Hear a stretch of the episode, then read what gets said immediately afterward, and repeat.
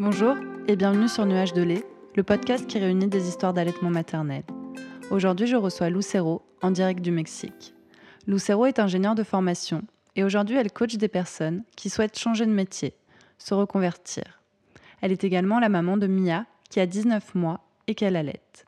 Lucero, c'est aussi mon amie et aujourd'hui, elle a accepté de nous raconter son histoire. Bonjour euh, Lucero, merci euh, d'avoir accepté de témoigner pour Nuage de lait. Euh, est-ce que tu peux nous dire un petit peu qui tu es, te présenter? Oui, donc Lucero, je suis franco-mexicaine, j'ai 32 ans et je suis la mère de Mia qui a bientôt 19 mois. Ok. Et donc la petite Mia, qui est grande maintenant, 19 mois, tu l'allaites Oui. Et, ouais. Et du coup, tu, tu savais que tu allais l'allaiter déjà pendant ta grossesse, avant d'être enceinte? Enfin, comment, quelles idées tu avais par rapport à l'allaitement maternel? Euh, Je savais que j'allais l'allaiter. Hum, la sage-femme m'a demandé si je voulais allaiter, donc euh, j'ai répondu oui, mais mais plus euh, parce que ça me semblait naturel, mais je ne connaissais vraiment pas du tout sur l'allaitement. J'ai répondu ça par instant, mais c'est vrai que dans mon entourage proche, je, enfin, je sais que ma mère m'a allaité, mais c'est tout. Mais je me voyais pas ne pas l'allaiter, c'était vraiment plus un instant, mais je savais pas trop ce qui s'est caché derrière, les bienfaits. C'était plus par instant. Et ta maman, elle t'a allaité euh, longtemps, tu sais? Trois mois. Trois mois. Et tu as pu en parler avec elle? Elle a pu euh, te faire un retour, te donner des conseils peut-être? Bah Là où elle m'a surtout aidé, ou m'a porté du soutien, c'était euh, bah, quand j'avais accouché. Je pense elle est arrivée une semaine après l'accouchement. Et euh, j'avais beaucoup de difficultés, j'avais très mal. Et j'ai failli, j'ai failli lâcher. Franchement, j'étais sur un fil entre ce que je continue ou pas. Et c'est là où, où son soutien a été super primordial parce qu'elle m'a dit, mm. réessaye, enfin, encore un petit peu, vas-y encore une fois.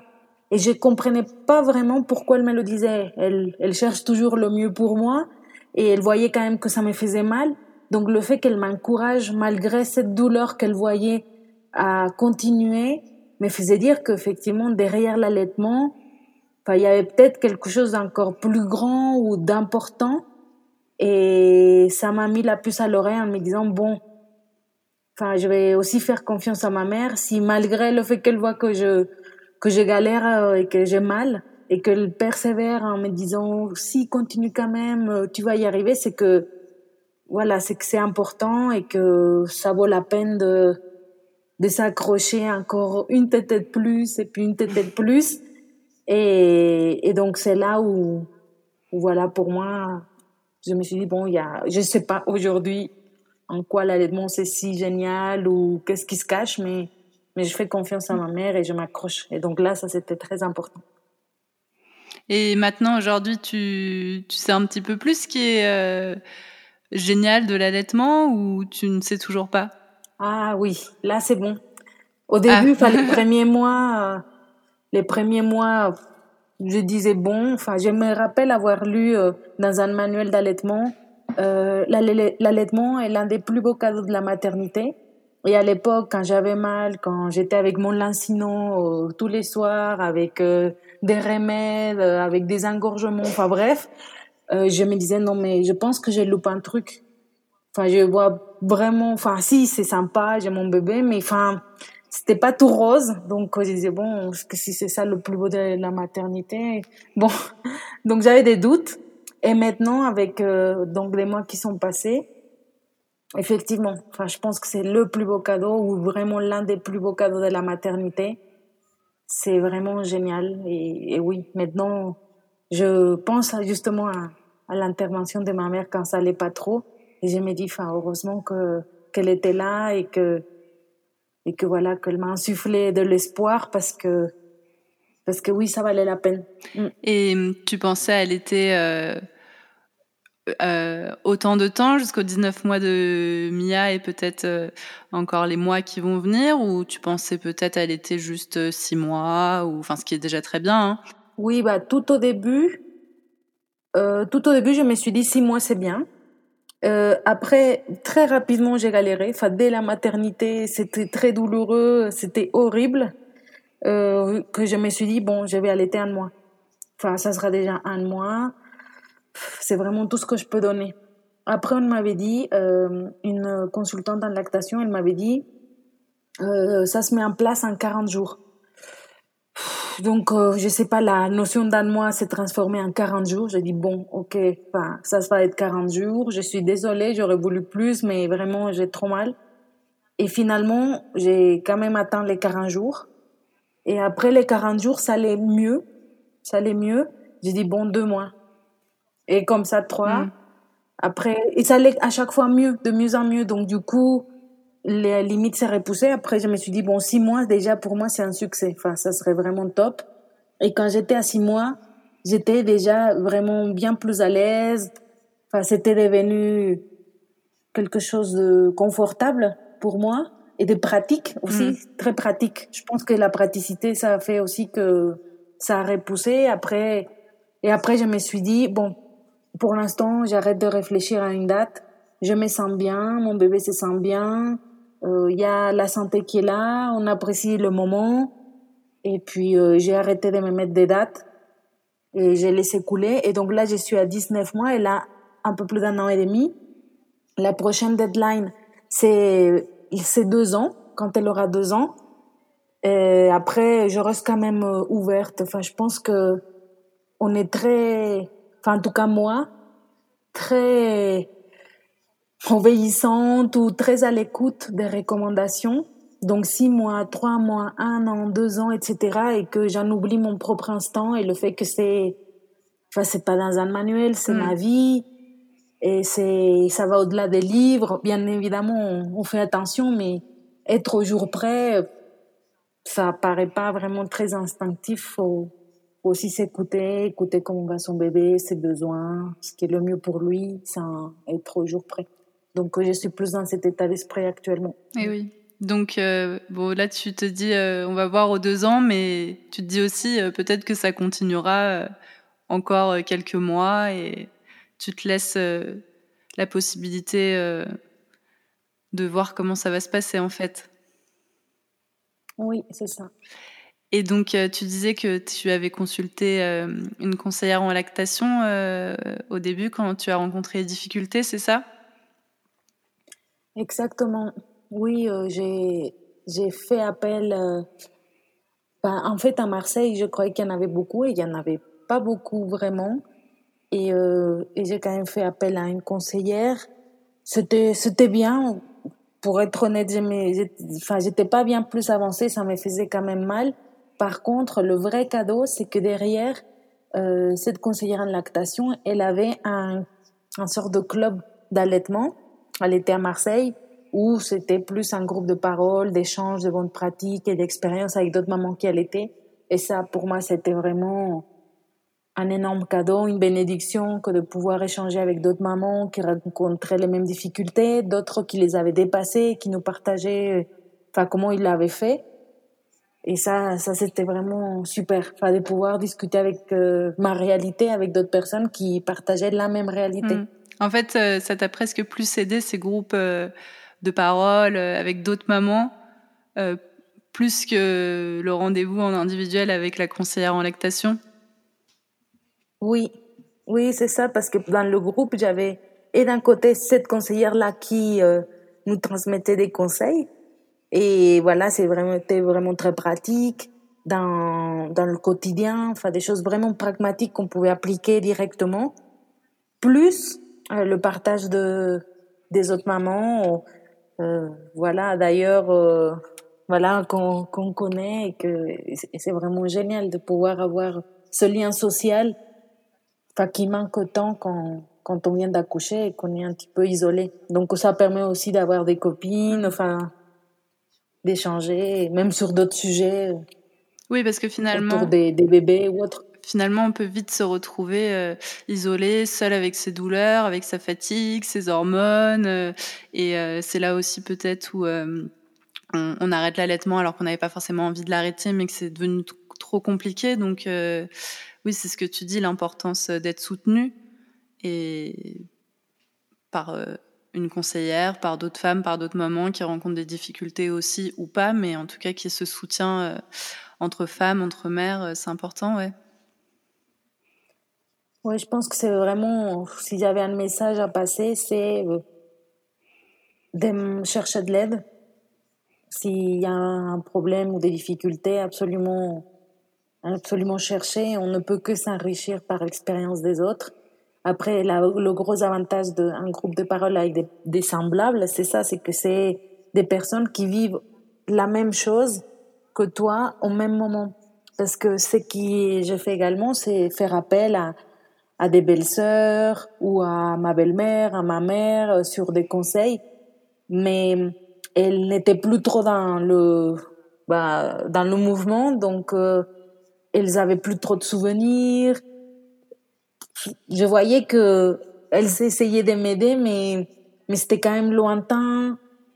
Elles se rappelaient plus trop. Enfin, elles, elles pouvaient pas trop m'aider et même me comprendre euh, pas trop non plus. Donc euh, vraiment d'avoir des personnes qui sont dans, au même stade que, que soi, c'est important, d'autant plus que enfin, quand on a un bébé de une semaine ou deux semaines quand on a un bébé de six mois, même s'il y a que six mois de différence, c'est vraiment euh, très différent au niveau de la pratique de l'allaitement. C'est, ça devient très, c'est très différent. Donc vraiment avoir des personnes qui ont un bébé, qui ont le, qui a le même âge que toi pratiquement, ou à qui tu peux vraiment t'identifier au fur et à mesure de, de ce processus, de la naissance jusqu'aux six mois, un an, vraiment à chaque étape, c'est vraiment super pour être vraiment comprise à chaque, à chaque étape du processus.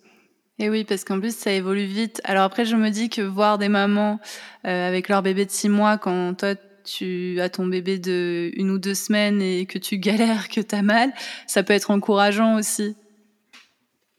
Oui, ah oui, non, mais je pense qu'il y a vraiment, j'avais les yeux écarquillés euh, et j'étais surprise de voir différentes choses. Enfin, quand j'avais que quelques semaines et que je voyais euh, de d'autres mamans qui avaient six mois ou un an ou deux ans d'allaitement, j'ai trouvé ça impossible. Enfin, pour moi, vu que j'avais très mal et je me disais, mais jamais, enfin, jamais je pourrais faire ça. C'est incroyable. Et, mais c'était aussi, il y avait de l'espoir. Enfin, il y a beaucoup de choses qui se passent. C'est vraiment très magique de, de partager des moments comme ça. Le plus important, c'est d'avoir cette ouverture d'esprit et être positif. Et voilà, et accueillir les expériences des autres euh, sans juger et, juste être à l'écoute des, messages qu'on pourrait recevoir. Et oui, c'est important. Et donc là, on parle de, des premières semaines, des mois qui ont suivi. Mais est-ce que avant euh, la naissance de Mia, du coup, tu avais euh, cherché des informations? Est-ce que tu t'étais renseigné un petit peu sur l'allaitement, sur les difficultés qu'on peut rencontrer, sur les différentes positions pour faire téter le bébé? Voilà, est-ce que tu t'étais un petit peu informée ou pas du tout? Je m'étais un petit peu informée, mais clairement, soit pas assez, ou enfin en tout cas entre la théorie et la pratique, euh, y a, enfin, moi, j'ai vécu vraiment un monde.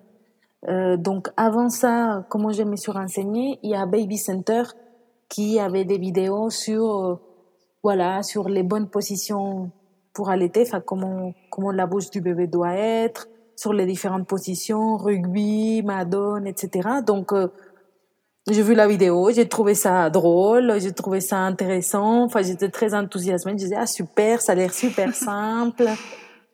Ah, c'est trop drôle ces positions. Ah, j'avais essayé avec une poupée. Ah oui. Enfin, je croyais que ça allait couler de source. Enfin, j'ai dit, voilà, un téton, une bouche, euh, voilà. Enfin, il n'y a pas, oui. il y a pas dix mille euh, façons de faire. Euh, pas chercher midi à 14 heures. Très facilement. Exactement. Enfin, ça, voilà, ça va aller très, très naturellement. Le bébé, il veut manger. Enfin, c'est un instant pour lui. Je croyais que ça allait couler de source. Alors, pas du tout. Enfin, et après aussi, j'étais, j'étais pas au courant des montées de lait. Enfin, j'ai découvert vraiment dans la maternité la réalité et tous les différents processus. Donc, euh, non, je me suis quand même pris beaucoup d'informations en très peu de temps et vraiment à vivre dans l'expérience. Je me suis pas assez renseignée, je pense, ou je me suis dit, ben, Oui, non, j'avais pas mesuré en fait ce que c'était vraiment d'allaiter et pourquoi il fallait s'y préparer. Enfin, j'essaie juste que ma belle-sœur m'avait dit achète du lancino, mm-hmm. va à la maternité avec du lancino et, et c'est tout. Donc c'est ce que j'ai fait. J'avais du lancino, mais bon, en fait, euh, vu que j'ai beaucoup galéré dès la maternité, enfin le lancino c'était juste un élément. J'avais vraiment un kit après d'allaitement. J'avais mon tire-lait, j'avais des embouts Enfin, vraiment, j'ai découvert tout le monde de l'allaitement, tous les accessoires, tout, tout ça, et quelque chose que je savais pas, non, avant la, naissance de Mia et dans la préparation non plus. Oui.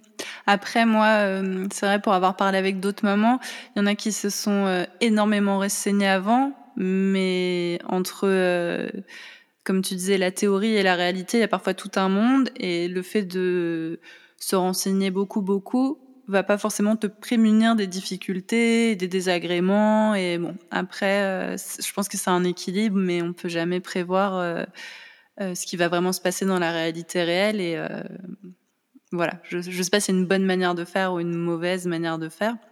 Une mauvaise manière, je pense pas qu'il y en ait, mais je sais pas s'il y a une meilleure manière qu'une autre de faire par rapport à l'allaitement, aux informations qu'on va récolter avant. Euh, voilà, je pense que c'est propre à chacun aussi, et à chaque grossesse, à chaque enfant. Euh, il y a beaucoup de paramètres. Oui. Oui, ben, en tout cas, pour ma part, moi, je pense que enfin, si, enfin, si je pouvais revenir en arrière, je pense que j'aurais quand même fait pareil. Euh, je suis d'accord sur le fait qu'on ne peut pas tout prévoir et faut simplement savoir ce qu'on va faire, enfin, si on va allaiter ou pas et se préparer un petit peu. Comme la notion d'équilibre dont tu parles, ça, je trouve ça très bien. Enfin, ça me parle aussi. Voilà, quelque chose d'équilibré, un petit peu d'information pour euh, ne pas tout découvrir, mais non, mais après, voilà, c'est laisser euh, aller un petit peu et découvrir au fur et à mesure mm. cette expérience. Et euh, et, ton mari, il, a réussi à trouver euh, sa place, il a réussi à, te soutenir à sa manière. Comment ça s'est passé pour lui, euh, la mise en place de l'allaitement et les mois qui ont suivi ah bah, Lui a été un énorme soutien. Déjà, pendant la préparation, lui aussi, il était d'accord pour que j'allaite. Sa mère l'avait allaité aussi et surtout, je pense que pour lui, le plus important, c'était la notion nutritionnelle. Enfin, il était content de savoir que son bébé allait être nourri avec euh, ce qui pour lui était le meilleur aliment, avec euh, voilà toutes les vitamines, enfin tout ce qui est nécessaire au bébé pour euh, pour bien grandir. Donc, je pense que plus le côté affectif, le lien maternel, pour lui, c'était rassurant de savoir que son bébé allait avoir euh, cet aliment-là qui est le mieux pour le bébé, enfin pour lui. Donc euh, voilà, c'est pour ça qu'il était, était vraiment pour. Après, quand j'ai galéré le premier mois notamment, euh, il me soutenait, mais aussi, enfin, comme il me voyait tellement, enfin, pleurer ou avoir tellement mal, il me disait, enfin, il n'y a pas de souci, enfin, si, si vraiment t'en peux plus que ne te sens pas une mauvaise mère pour ça. Enfin, tu as mon soutien. Si tu veux qu'on lui donne des biberons, on lui donnera des biberons et, ça n'a rien à voir avec l'amour. Enfin, vraiment, enfin, il m'a soutenu de ce point de vue. Après, c'est vrai que Enfin, c'est à double tranchant. D'un côté, enfin, c'est, c'est cool, c'est sympa de pas avoir cette pression de non, il faut absolument que tu allaites, etc. Mais d'un autre côté, si, si je l'avais écouté plus, j'aurais peut-être euh, arrêté l'allaitement alors que enfin, je l'aurais peut-être regretté plus tard. Oui. Donc, euh, bon. Mais en tout cas, voilà, de son côté, il était vraiment ouvert. Il cherchait l'épanouissement de son bébé et le mien. Et après, voilà, il fallait trouver l'équilibre. Donc après, ce que j'ai fait pendant le premier mois, c'est que comme j'avais mal, j'ai commencé à faire un petit peu de tire-lait pour euh, soulager mes seins plus d'heures. Donc, euh, il y avait quelques tétés avec des vibrons, surtout la première semaine, je pense, première, deuxième semaine. Et après, je faisais que le sein. Mais voilà, enfin, j'essayais de, de jongler euh, avec ma situation de douleur. Et puis après, après les mois sont passés, ça allait de mieux en mieux.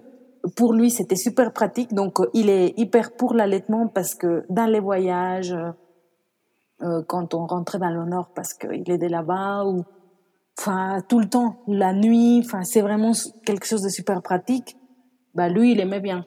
Il aimait bien voilà avoir cette praticité ne pas devoir euh, transporter des biberons. Enfin déjà qu'avoir un enfant c'est quelque chose. Oui.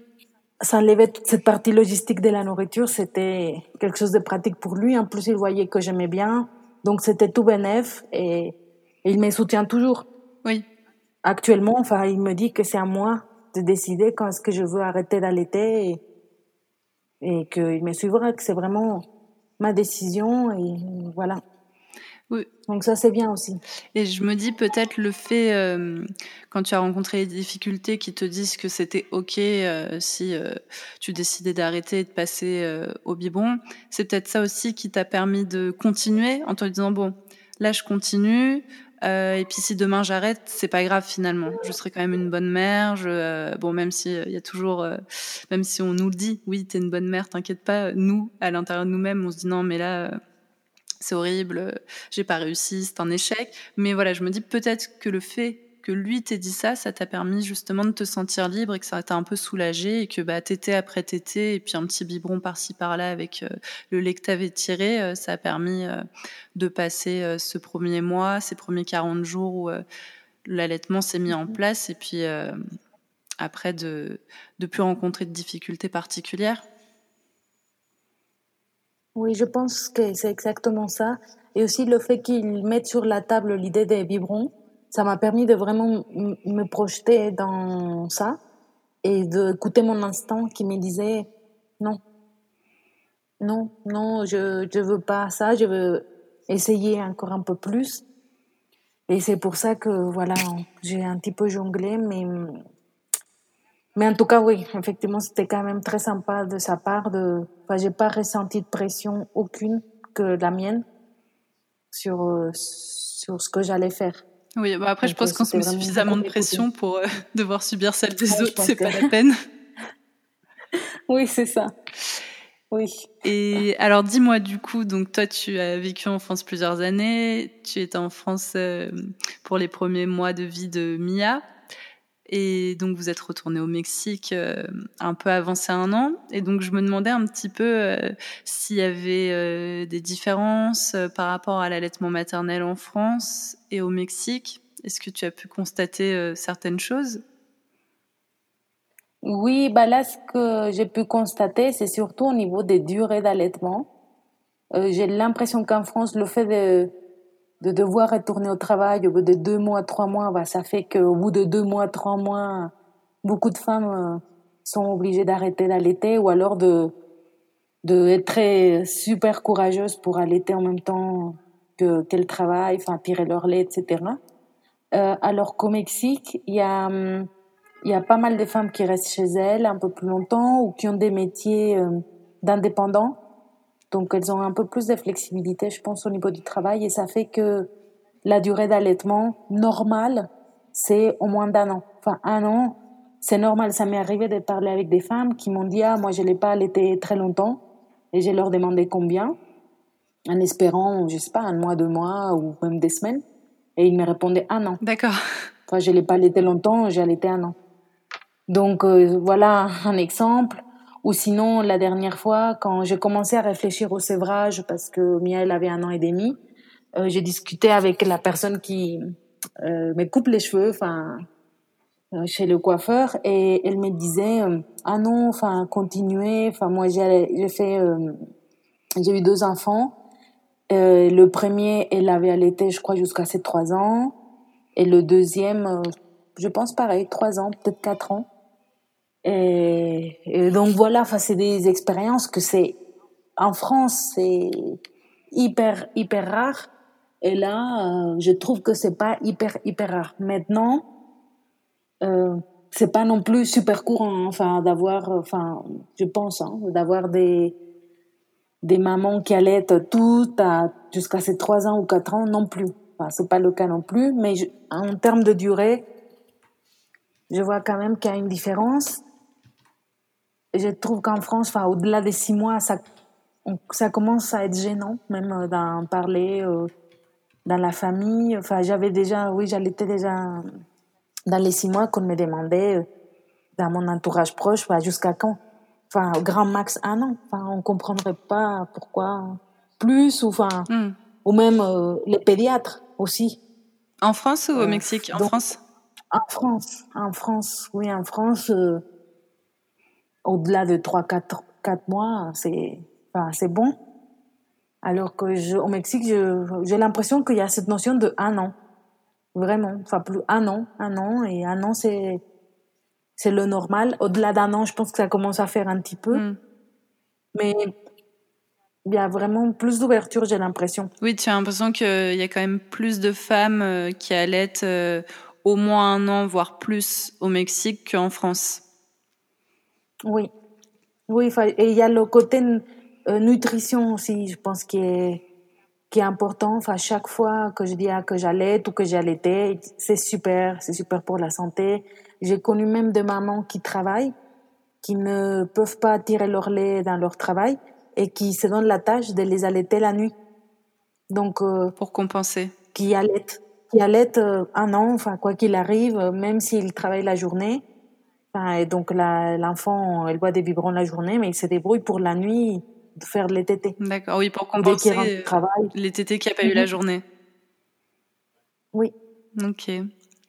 Et euh, les femmes allaitent euh, on va dire publiquement, euh, c'est plutôt euh, ok au Mexique euh, d'allaiter dans un café, dans la rue, où les il y a plutôt cette notion de, de, pudeur où il faut se cacher parce que les gens te regardent bizarrement ou comment ça se passe là-bas? Je trouve que c'est plus ouvert, bien évidemment. Enfin, les femmes elles font attention, elles utilisent des couvertures, donc oui il y a une pudeur Maintenant, elle, je ne trouve pas qu'il y ait la notion de jugement, comme peut-être en France, il peut y en avoir. D'accord. Un peu. Donc, euh, oui, la pudeur est là, mais le jugement, non. Ok. Non, non c'est beaucoup plus banal. Enfin, moi encore, euh, j'allais être ma fille euh, au parc, elle a un an et demi, les gens passent, enfin, ils ne me regardent même pas. Enfin, ils passent tout droit. Hmm alors qu'en France, il passerait tout droit, mais il me regarderait un petit peu. Parce que c'est rare, pas forcément pour me juger, mais je pense pas pour me juger ou dire ah c'est mal, mais ça interpelle. Oui. Qu'au Mexique, ça interpelle pas. Donc. Euh, ok. Voilà. c'est intéressant euh, de voir un petit peu comment ça se passe d'un pays à un autre. Et du coup, alors, est-ce que il euh, y a des choses que tu voudrais rajouter, Lucero, euh, de ton histoire, par exemple, ou, des conseils, euh, ou en tout cas un message que tu voudrais transmettre aux mamans, aux papas qui voudraient allaiter ou qui savent pas trop s'ils vont allaiter ou pas? Mmh, ben, le seul conseil, c'est de se dire qu'on est tous uniques, que notre vie, elle nous appartient et de s'écouter, de, de se faire confiance. Et si jamais on a des difficultés et que justement c'est compliqué de s'écouter, c'est compliqué de se faire confiance, demander de l'aide. Pour moi, c'était vraiment, s'il y a une chose à dire, c'est ça, demander de l'aide auprès des, des du personnel qualifié en lactation. Et si elles peuvent se rendre dans des clubs, on va dire comme ça, de groupes. Oui, des associations. Avec d'autres mamans, des associations. Vraiment, ça peut sauver leur allaitement. Euh, ou justement, y mettre fin, dire vraiment, ouais, c'est pas pour moi. En tout cas, c'est, je pense, le message que je voudrais donner. Et après, vraiment, vivre ça avec le sourire, hein, même les difficultés, enfin, c'est quand même drôle. C'est, toutes ces, tous ces accessoires, tous ces, enfin, ça fait partie d'une expérience et à nous de voir comment on veut l'apprendre, si positivement ou négativement. Bon, après, j'avoue, j'ai dit ça avec le recul. Oui, parce que sur, le, moment... oui, sur le moment, je voyais pas ça avec des la joie ni rien du tout. Donc c'est pour ça que c'est important d'avoir un regard extérieur. Pour moi, c'est super important d'avoir des personnes qui sont déjà passées par là, qui donnent de l'espoir, qui donnent des outils super concrets, vraiment de ce qu'il faut faire. Donc euh, oui, vraiment le conseil c'est entourez-vous des personnes qui vont être ressources. Et la même chose, écartez-vous des personnes qui vont être toxiques, enfin, qui peuvent vous, vous anéantir, vous mettre la pression. C'est peut-être compliqué parce qu'on est dans une période avec beaucoup d'hormones et peut-être euh, pas avec euh, la clarté qu'on voudrait. Mais dans la mesure du possible, essayer de se rapprocher des gens qui donnent de l'énergie, de l'espoir, du positif, euh, etc. et s'écarter s'il y a des personnes autour voilà, négatives. Oui, s'entourer d'un cocon, d'une bulle euh, de bienveillance, de positivité, euh, voilà, de, personnes qui nous font du bien. Oui. Merci Lucero. Est-ce que tu as envie de rajouter autre chose? Quelque chose dont on n'a pas parlé euh? Non, moi j'ai seulement, je veux te vraiment te super féliciter pour la mission de Nuages de lait. Merci. J'aurais rêvé J'aurais rêvé d'écouter ces podcasts à cette époque-là. Je trouvais qu'il n'y avait pas beaucoup de choses, à part cette consultante de ce groupe à Marseille. Donc, euh, pour moi, ça m'a sauvé la vie. Et avoir en plus de podcasts comme ça, bah, quand on parlait justement de ces partages, bah, là, c'est ça. Et en plus, en ligne, super accessible. Pas besoin de se déplacer avec son bébé d'une semaine, euh, dans le métro, dans le froid. Enfin, là, on, y a accès c'est vraiment une très très belle mission. C'est un moment des plus beaux moments de, la vie. L'allaitement, c'est l'une des plus belles expériences de ma vie. Donc pour moi, cette mission, elle a vraiment beaucoup beaucoup d'importance voilà, je tenais à te le dire et à... Bah, merci beaucoup Lucero. Moi, j'ai été ravie euh, de recueillir ton témoignage et euh, de faire cette euh, interview à distance, toi au Mexique, moi en France. Euh, voilà, du coup, euh, merci beaucoup à toi, merci pour tes mots. Et puis, euh, je te dis à très vite. À très vite. Merci Lucero, bye bye. Je remercie Lucero pour son témoignage. J'espère que ce nouvel épisode vous a plu. N'hésitez pas à en parler autour de vous, à mettre des étoiles, des commentaires. Je vous dis à bientôt pour un nouvel épisode de Nuages de lait.